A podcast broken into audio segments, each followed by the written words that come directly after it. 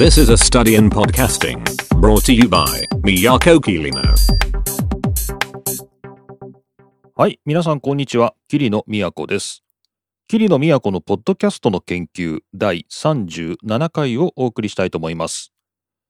この番組、ポッドキャストの研究は、2008年からポッドキャストを続ける私、桐野都が、ポッドキャストについて勉強したり、ポッドキャストに関する最新の調査や研究を紹介したり、とにかくポッドキャストについて皆さんと一緒に考えていく、世にも珍しいポッドキャストです。というわけで、改めましてどうも、桐野都です。いやこのオープニングの文句初めて書き起こしてみたんだけど、これ今まで思いつきで多分毎回違うこと言ってたんですけど、試しに書き起こしてみました。まあそんなことはどうでもいいですけどね。今日は2022年6月4日土曜日の午後、昼下がりといった感じです。皆さんいかがお過ごしでしょうか？まあ、今日の桐野と言いますとね、朝5時ぐらいに目が覚めて、まあちょっと夏が近づいてくるとね、なんか朝早くなっちゃってね、あんまり良くないんですけども、まあ朝5時目覚めて、まあ、ポッドキャスト撮るのもなぁと思って、ロードバイクにね、乗って2時間ぐらいですかね、まあふらふらしてきまして、で、午前中は2時間のリモート会議、まあ土曜日ですけど仕事がありまして、で、まあ昼、まあご飯過ぎて、まあ30分ぐらい昼寝して、で、今に至るっていうね、まあすごく有意義な土曜日です。はい。さて、この1週間でちょっとね、ポッドキャストに関しては、一つご報告がありまして、新しいね、マイクを買ったんですよ。で、どんなマイクかって言いますとね、これ今ちょっと手元にですね、これ一回ご紹介したことあるかな？えー、春風涼さんという方が書いた映像制作の現場ですぐに役立つ録音ハンドブックというね、本が私の手元にあります。これ結構新しい本かな ?2020 年の本ですね。で、この中でね、おすすめされててずっと気になってたマイクがあるんです。それは安くていい。牛丼屋みたいですけど、えー安くていいマイク。それがね、これなんですよね。えー低価格で高音質なベリンガー社のマイクもいいよっていうことで、これはこの本的には80ページに書いてあります。ベリンガー社は低価格ながら音質や性能が非常に優れた性能を出しています。そうですよね。このウルトラボイス XM8500 は2500円程度なのに非常に高音質です。というですね、ことが書いてあります。そしてこの著者の春風さんもですね、地上波の FM ラジオ番組でこのマイク6本を使って番組を作っていました。予算がない時にはベリンガー製品は助かりますっていうですね、まあ、そんなような感じで、えー人の声を取るマイクということで、このベリンガーのウルトラボイス XM8500 というですね、このマイクをおすすめされていた。もちろん、先におすすめされるのはもっと高いマイクです。手話のベータ 58A とかね、えー手話の SM63 とかですね、まあ、そういうマイクがもちろん紹介されているんですが、予算とかね、あと用途によっては安いものだって全然使えるよっていう、すごく実践的なことが書いてある、これいい本なんですよね、録音ハンドブック。で、このベリンガーの XM8500 使ってみたいなと思ってたんですけど、今、これ、今日撮ってるのは、これ、手話の SM57 ですね。ベータ 57A なんですけど、1万3000円ぐらいです。まあ、高いマイクあるのに安いの買わなくてもなーってずっと思ってたんだけど、ちょっとですね、職場方面でマイク1本あった方がいいなーっていう状況が生まれまして、じゃあ、試してみるか。ということで、このベリンガーのマイクを買ってみました。サウンドハウスさんで、まあ、Amazon でも同じですけど、2600円から700円ぐらいで今手に入ります。で、今ちょっとショックだったのが、メルカリにも出てるのかなと思って今見たら、メルカリに送料込み1500円っていうですね、格安のこのベリンガーのマイクが出てますので、もしこれ聞いた方で、XM8500 が欲しいという方、メルカリにも安く出てます。まあ、もちろん Amazon で買っていただいても全然いいと思いますが、まあ、このマイクですね、買ってみました。で、実はまだね、ちょっと録音試してないんですよね。今日は職場に置いてきちゃって、今日使おうと思ってたんですけど、使えず。で職場で接続試験は先週やってみたんですけど、まあまあまあ良好でしたよ。手話のマイクと比べても、まあ、ちゃんと芯を食って話せば、こう適切な距離でね、話せば、まあ全然使えるんじゃないかななんて思いましたけど、まあ、また手話のマイクと一緒に使ってみながら、また使用感皆さんとシェアできたらと思ってます。とりあえずベリンガーのウルトラボイス XM8500 安くていいということで買ってみました。これよかったらね、皆さんにもぜひお勧めしたいなと思ってます。というわけで、買ったよっていうだけの話でしたが、まあ、ポッドキャスト絡みのお話から今日は始めました。さて、今回もいつものようにニュースやメイントピックを、まあ、つらつらとですね、マイペースでやっていきたいと思います。とりあえずは、この後、ジングルを挟んで、最新のニュースお伝えしたいと思います。さて、最新のニュースということで、こちら、Spotify の配信のための規約ですかね、えー、コンテンツルールが変わったよというお話をしたいと思います。これはね、まあ、全然ね、まあ、僕は気づかなかったんですけど、ポッドニュースさん経由で知りましたので、えっ、ー、と、ポッドニュースの記事まず紹介しましょう。Spotify Publish New Content Rules という2022年の6月3日、まあ、本当にすぐこの前の記事です。この記事によりますと、Spotify は quietly changed its platform rules と書いてあるので、えー、まああまり公にせずこっそりみたいな感じですが、まあ、こっそりコンテンツのルールに新しいセクションを加えましたっていうんですね。その新しいルールというのは何が加わったかというと、えー、violent extremism という、まあ、なんていうの？暴力に関わる極端主義っていうの？なんていうの？過激主義っていうのかな、まあ、過激な暴力に関わるそれを、えー、プロモートしたりすること。過激な暴力を呼びかけること、まあ、それを禁止するというセクション。条文を新しく追加したようだというね。こういうニュースが出ていました。最近ですね、Spotify は、まあ、皆さん、アンカーでですね、投稿されている方、ポッドキャストをアンカーで投稿する方は、この番組でも触れましたけど、必ず投稿するときに、あのポッドキャストのね、このコンテンツのルールお読みになりましたかっていうリンクが必ず出るようになってます。でそれが出るようになったのは、このポッドキャストやってたから気づいたんですけど、ジョー・ローガンですかね、のこう新型コロナワクチンの打つと良くないっていうものをなんかポッドキャストで広めた Spotify オリジナルのねコンテンツでそういう噂を広めて科学者からまあそんな嘘ばっか広めるなっていうにねすごく問題になった。けど Spotify はそのローガンのポッドキャストを削除もしないし契約も解除しないっていうことでなんかねあのすごく揉めてたのがいつ頃ですかね？ポッドキャストの研究的には20回目ぐらいだったんで、今から17回前ですから、まあ、3、4ヶ月前って感じですかね。で、そのあたりから、この Spotify に関わる、まあ、アンカーもですが、コンテンツのルールみたいなものが取り沙汰されるようになってました。で、今回ね、新しくその暴力を、なんていうのこう、広めるというか、なんかそういうものは禁止しますというのが、こう加わったのはなぜだろうかと言いますと、これもやっぱアメリカのニュースと絡んでます。最近皆さんアメリカで、あの、銃の乱射事件っていうんですかね。こう、無差別に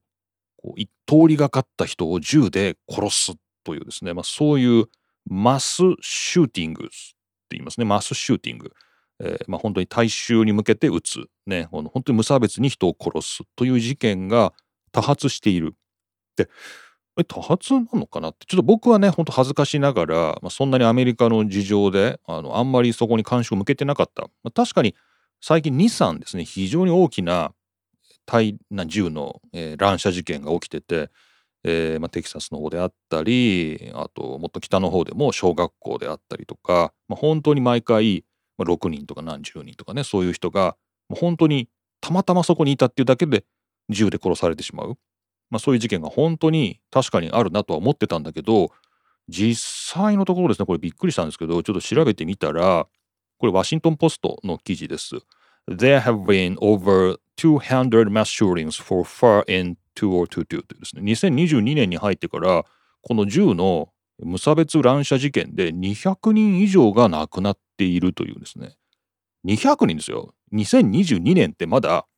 1月からですから12345で6ヶ月目に入ったとこですけど、まあ、実質5ヶ月で200人がアメリカだけで亡くなってるんです。これね、まあ、ここにカレンダーもついててワシントン・ポストのやつ非常に分かりやすいんですけども、まあ、毎月ですね1月に34人2月に36人3月で42人4月で57人5月で61人ちょっと増えてるんですけどだんだんね。でそれぐらいですね毎日どこかで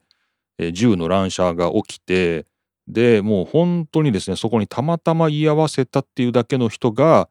どんどん、まあ、殺されていると、まあ、こういう状況がアメリカにはある。はい、でまあこれに関するねまた政治的な動向みたいなのはもちろんありますよね。今、えー、例えばバイデン大統領が銃の規制に乗り出すのかどうかとか、まあ、この辺りも、まあ、すごくホットトピックではありますけど、まあ、ポッドキャスト的にはまあ、今回 Spotify がこのルールで加えたのはこういうことなんですよね。例えばこう銃を持ってまあ撃つっていうね例えばこう全くこう無差別に撃つっていうような行為を推奨したり、えそういった行為をどうやってやるかっていうことを、まあ、強査したりっていうのかなそういうコンテンツは禁止しますと、まあ、そういうことなんですよね。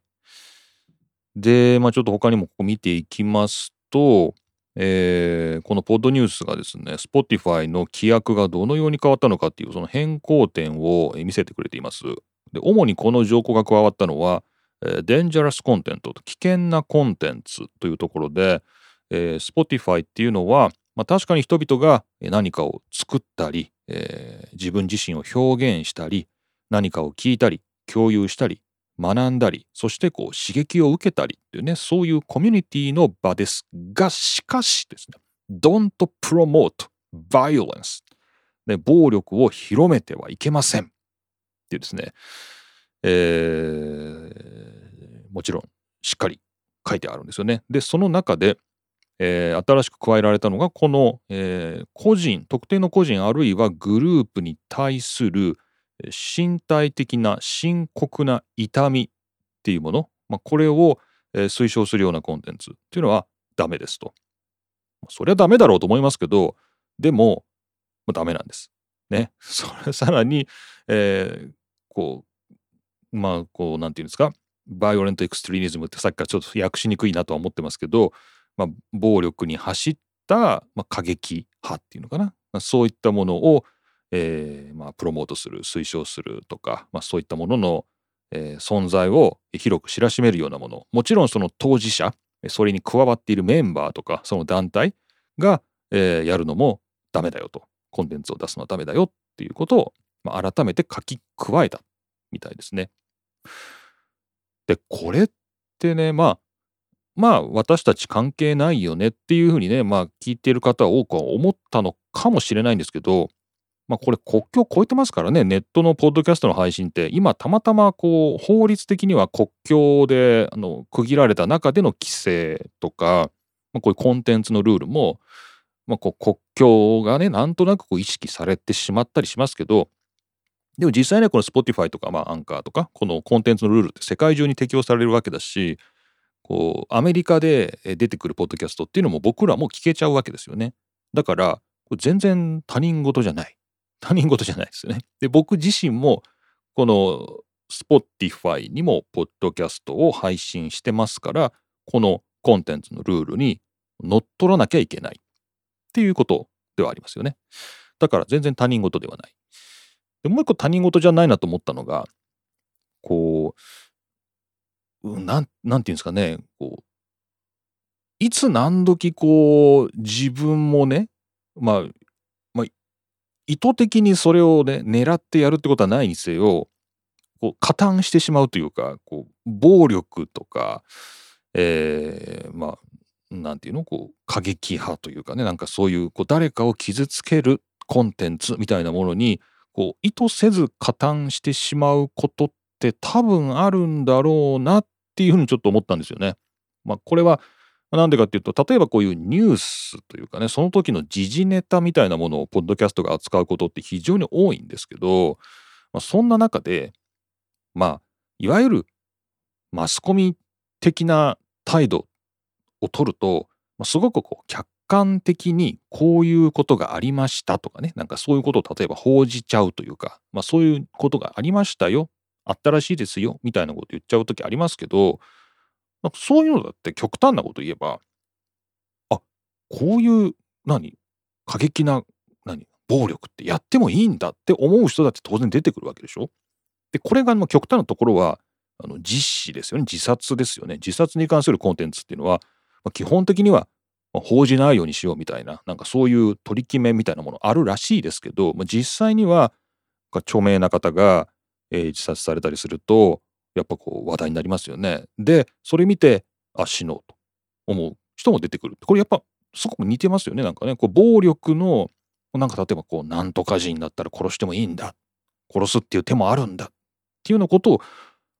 まあ、実行してしまう人が出てくるっていうね。まあ、なんかそれは全然止められないことですから、まあ、このポッドキャストの研究でね、果たしてこう、ポッドキャストでっていう時に、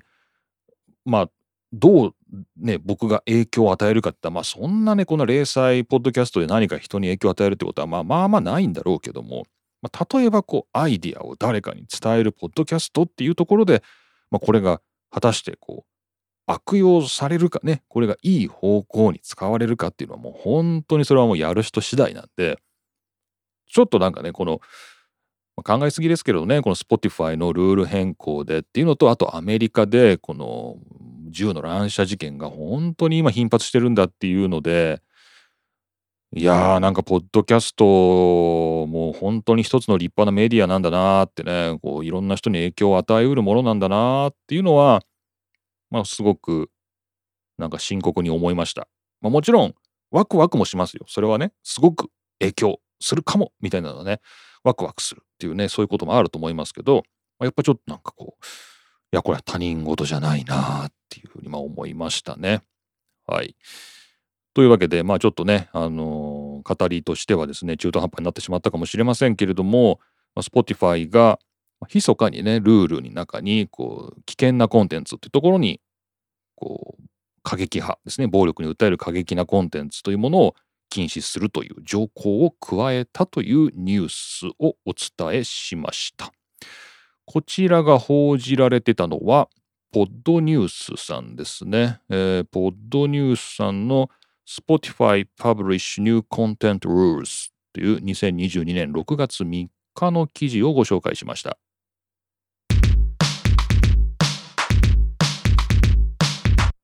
はい、えー、続きましてはこれも英語のニュースなんですけど、えー、Radio Days ヨーロッパというですね、まあ、これはなんかシンポジウムというかなんかイベントみたいなんですけど、まあ、その中のトークイベントの中で一つすごく面白いなと言ってることがありました。これ紹介したいと思います。Uh, how can you design your podcast so you ensure that it becomes a success? というですね。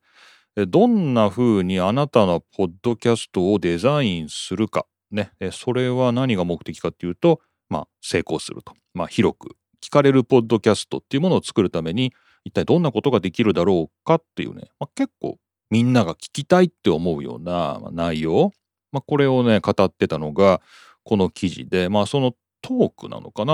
そのトークの本当に概要だけをね、ここでは本当に短くまとめてある記事です。まあ、リンクはまた貼っておきます。で、こちらの内容ですけど、えー、デンマークの放送局で研究員をやっている、えー、何さんって呼ぶんだこれは。デンマークの人なんで、ドイツ系の名前の読み方したらいいのかな？ラスマス・キッドかな、え、キッドさんかな、えー、このキッドさんが、えー、このサミットで、え、語ったところでは、えー、っとですね、ポッドキャストの、え、っとね、面白いなと思ったのが2つあります。2点あります。まず1つが、まあ、どうやったらこう、まあ、みんなに聞かれるポッドキャストになるだろうかっていうところで、彼が言ってるのは、えー、番組っていうものには、こう、アークがあるっていうんですよね。アークってなんだよって感じですけど、アークっていうのは、えっ、ー、と、まあ、本当に、あの、普通に訳すと、えー、円の個ですね。あの、個。あの、数学でやりますよね。あの、個。個の、あの、長さを求めよっていうね。円の。だからそこから来て、こう、弓のね、あの、こう、弓なりになってるっていうねその「子」っていうふうに言うんですけど、まあ、これをこう番組の流れっていうものに彼は例えていて、えー、番組の、まあ、最初のオープニング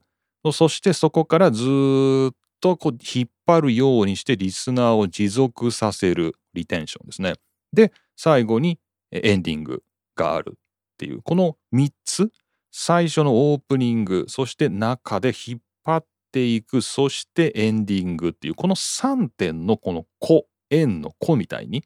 この3つ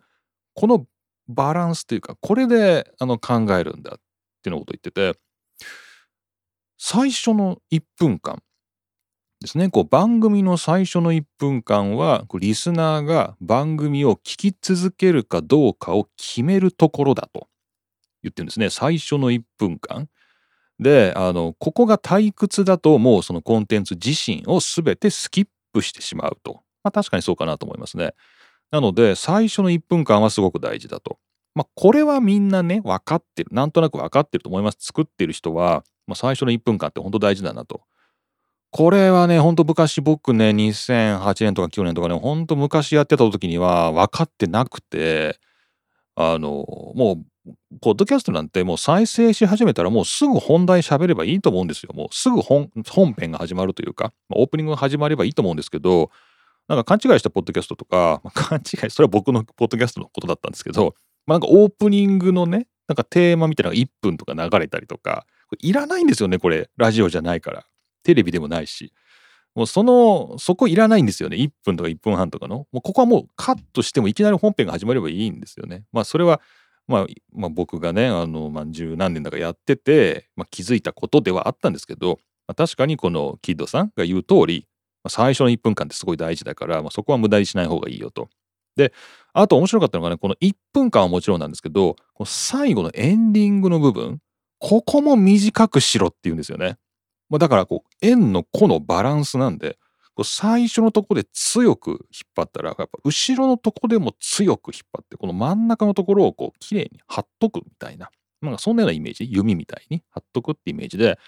この番組のエンディングっていうのも非常に退屈で、えー、敬遠されることが非常に多いから、まあ、短くするべきだということを言ってて、まあ、これ本当確かにその通りだなと、まあ、僕も思います。なんかエンディングに長々とですね、あの、告知があったりとかね、えー、なんかお決まりの、まあまあ、なんかこう文句があったりとかっていうのは、案外好まれない。まあ、これは僕も経験上そうかなと思います。なので、まあ、エンディングはパッパと終わると、まあ、いうことは大事なんですね。で、えー、これがまあ1点目です。僕が面白いなと思ったのが、この番組をこう、個として考えて、この初めのオープニングと後のエンディングみたいなところをすごくこう、重視して番組を作ると。まあ面白いなと思いました。で、もう一個がですね、習慣、ハビットっていうのをね、彼はキーワードにしてて、これどういうことかなってちょっと分かんなかったんですよね。このハビット、習慣っていうのは要するに、こう僕たちがね、この番組を作る側が、この番組を作るっていうことを習慣化するってことなのかなっていうふうに、この最初は思ったんです。見出しだけ読んだ時は。まあだから1週間に1回必ず撮って配信するんだよとか、まあこれもいろんなマニュアル書に書いてありますけどね。そうじゃないみたいですね。ここでキッドさんが言ってたのはそうではなくて、えリスナーの側、リスナーが定期的に聞く時のこう習慣として聞くっていうことを考えて番組を作れっていうことが書いてあるんですよね。で、えー、ポッドキャストを習慣的に聞いてもらえる内容にするっていうのは一体どういう内容がいいのかって考えた時にニュースっていうのは習慣化しやすいよねと、まあ、常に新しい情報常に新しい情報、まあ、それがまあ、パソコンについてでもね、まあ、何でもいいですよね。まあ、スポーツについてでも、まあ、新しい情報、新しい情報っていうのは聞こう聞こうと思うから、これは習慣化しやすいよねと。逆に、まあ、コメディとかね、えー、あと、犯罪捜査とかね、ここに出てるんですけど、まあこれ、なんでかって言ったら英語圏で犯罪捜査のポッドキャストってものすごいシェアがあるんですよ。えー、なので、まあ、犯罪捜査出てると思うんですけど、まあ、こういうある意味でいつ聞いても楽しいみたいなものは、こう、まあ、なんかその時聞けばいいやみたいな感じで習慣化しにくいよねっていうことを言っています。で、この最後のとこですね、一番面白いと思ったのが、短編のポッドキャストは習慣化しにくいからリスクが高いっていうふうに書いてあるんですよね。つまりこう、ある程度の長さっていうのがポッドキャストにないと習慣化しないと。こういうこと言ってて、これってね、これ何回前かな ?2 回前かな？えー、サニーデーフライデーの田村さんとね、こうどれぐらいの長さのポッドキャストがいいのかなみたいな話をしてて、僕自身も常に疑問だったんですよね。どれぐらいの長さのポッドキャストがいいのかなと。でそこで、5分とか10分のポッドキャストでは習慣化しないと。まあ確かにそうかも。だからまあ具体的な長さは書いてないんですけど、ある程度の長さのポッドキャストじゃないと、リスナーは習慣化して聞いてくれないと。まあそんなようなことを書いてあって、あそういう考え方もあるのかっていうふうにねちょっと勉強になりました。まあそういう意味では僕はまああんまり深く考えずに あの番組を作っているということになってますけれどもまあそこそこねうん。なんか皆さんに習慣化してもらえるような、まあ、なんか内容ができてたらいいなーなんていうふうにねちょっと希望的に考えたりしました。はい、というわけでまあ、本当に短い記事で、まあ、あと1、2点ぐらいはあるんですけど、まあ、おおむね僕がバーっと読んでですね、面白いなと思ったのはこの2つで皆さんとちょっとシェアしたいなと思いました。えー、こちら、えー、ラジオデイズヨーロッパというところに載っている、まあ、とあるサミットですかね、まあ、トークショー、その中で語られた、えー、成功するためには一体どんな風にポッドキャストをデザインすればいいのかっていうね、まあ、英語の記事。その中で僕が、えー、すごいと思ったのがこの2つですね。えー、番組をこう円の子のように考えて最初の1分間そしてエンディングこれなるべく短く済ませるっていうねこれすごく大事だぞと。でもう一個はこう習慣化してもらうっていうためには一体どんなコンテンツを流せばいいのかっていうのを考えてくださいねという。えー、How can you design your podcast so you ensure that it becomes a success? というレディオデーズヨーロッパ。これは2022年5月15日の記事をご紹介しました。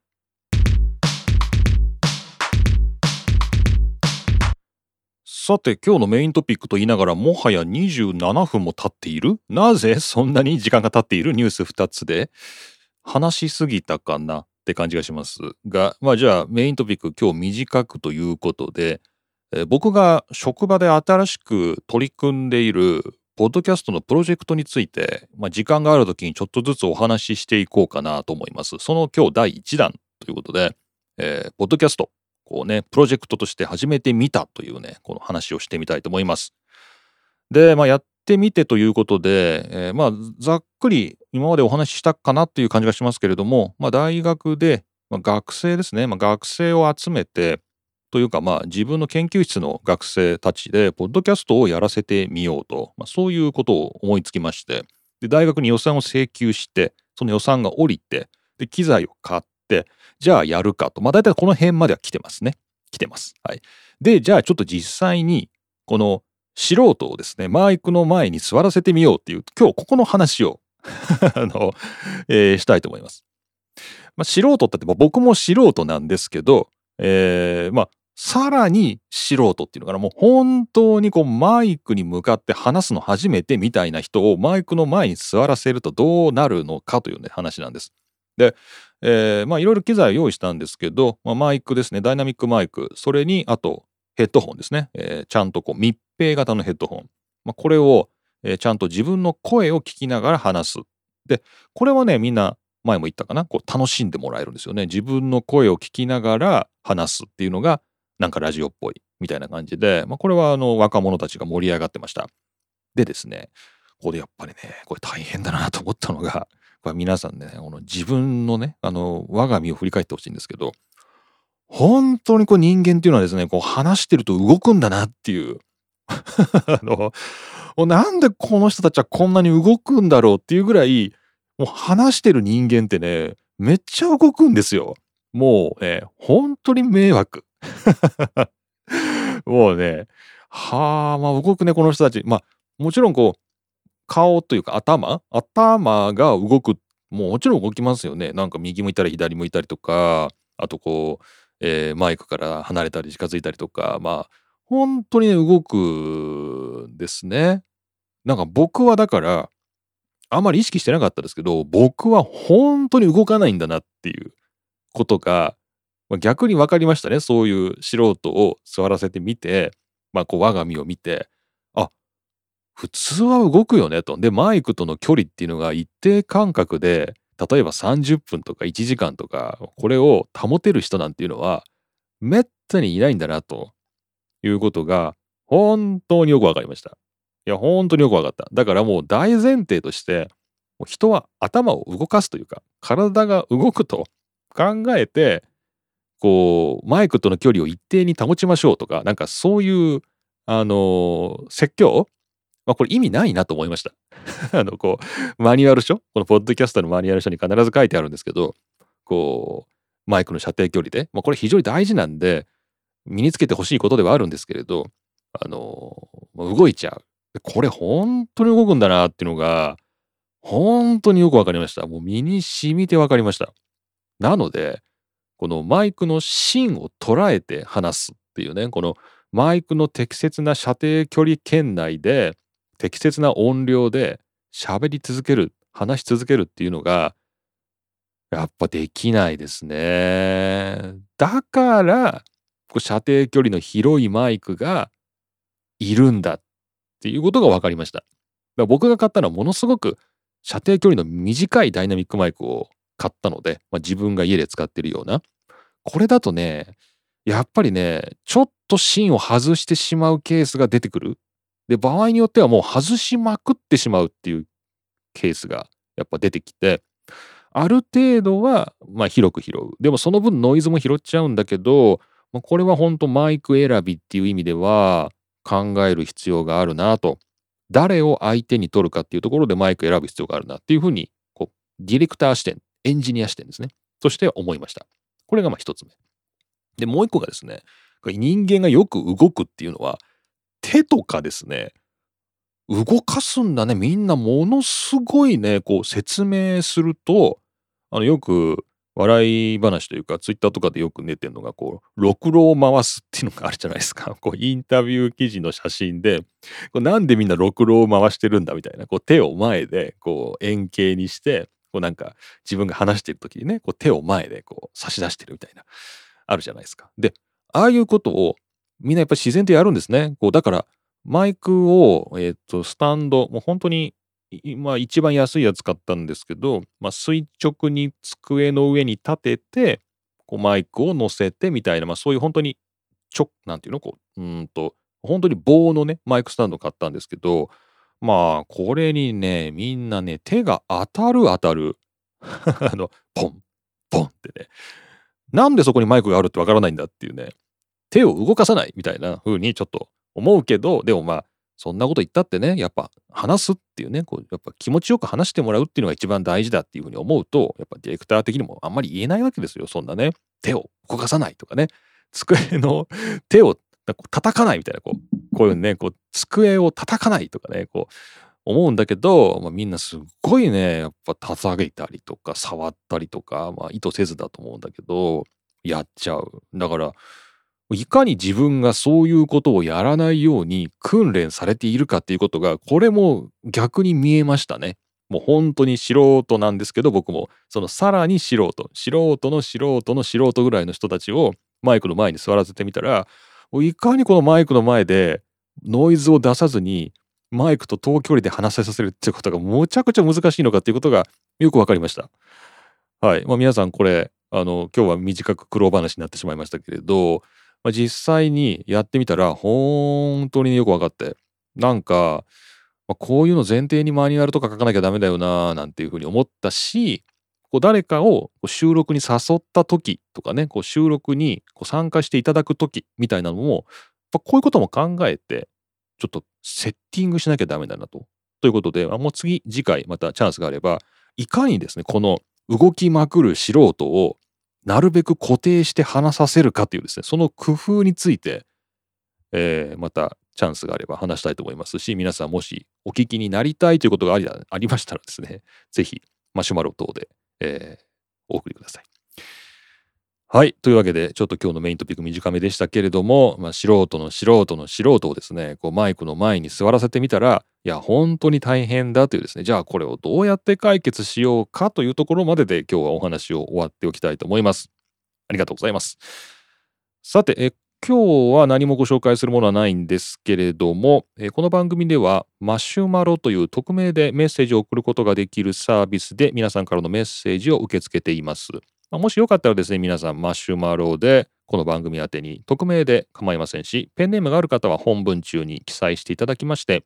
まあ、ご自由に何か送っていただければ励みになるかなと思います。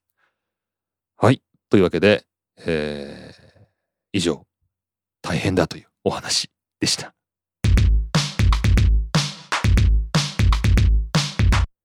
はい。というわけで今回もほとほと疲れまして、えー、エンディングの時間になりました。桐野都のポッドキャストの研究第37回お送りしました。